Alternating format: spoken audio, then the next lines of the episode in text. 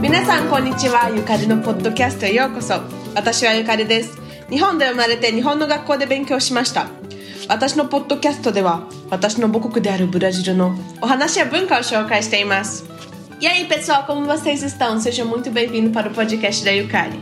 Eu sou a Yukari, nasci no Japão e sempre estudei na escola japonesa. No meu podcast eu falo um pouquinho sobre as lendas e a cultura do meu país, que é o Brasil.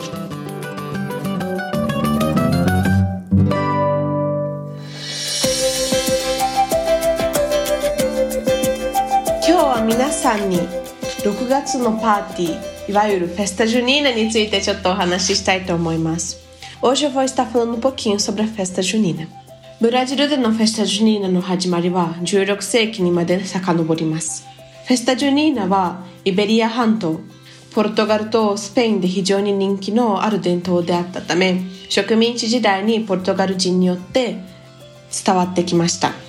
フェスタジュニーナがブラジルに渡ってきた時サンジョアンにちなんでジョアニーナフェスティバルと呼ばれていましたが年月を得て6月に開催されているということで6月の月にちなんで名前がフェスタジョニーナに変更されました。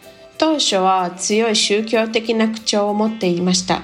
ですが宗教的なものよりも人気のある祭りとして多くの人に見られているので部分的に失われた意味でもあります。さらにブラジルでのフェスタジュニーナの進化によりそれは地方の典型的なシンボルとして関連付けられました。祝祭の成長は主に北東部現在最大のパーティーがある地域で起こりました。国内最大のフェスタジュニーナはパライバ州にあるカンピナグランデ市で開催されます2017年にはこのイベントには約250万人が参加すると推定されましたブラジルのフェスタジュニーナではスクエアダンスなどの典型的なダンスが行われます。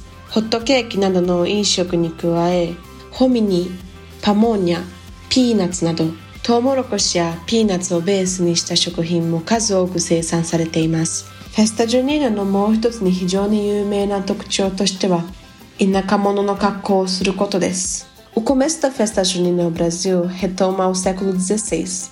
As festas juninas eram tradições bastante populares na Península Ibérica, Portugal e Espanha, e por isso foram trazidas para cá pelos portugueses durante a colonização, assim como muitas outras tradições. Quando introduzida no Brasil, a festa era conhecida como Festa Joanina, em referência a São João, mas ao longo dos anos teve o nome alterado para Festa Junina, em referência ao mês no qual ocorre, junho. Inicialmente, a festa possuía um forte tom religioso, conotação essa que se perdeu em parte, uma vez que é vista por muitos mais como uma festa popular do que religiosa. Além disso, a evolução da festa junina no Brasil fez com que se ela se associasse a símbolos típicos das zonas rurais. O crescimento da festividade aconteceu sobretudo no Nordeste, região que atualmente possui as maiores festas. A maior festa junina no país acontece na cidade de Campina Grande, localizada no estado de Paraíba. Em 2017, a estimativa do evento era receber aproximadamente 2,5 milhões de pessoas. Durante as festas juninas no Brasil são realizadas danças típicas, como as quadrilhas, também a produção de inúmeras comidas à base de milho e amendoim, como canjica, pamonha, pé de moleque, além de bebidas como o quentão. Outra característica muito comum é a de se vestir de caipira, de maneira caricata.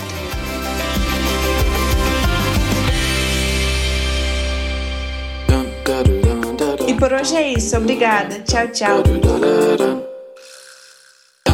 今日はここまでです。ありがとう。バイバイ。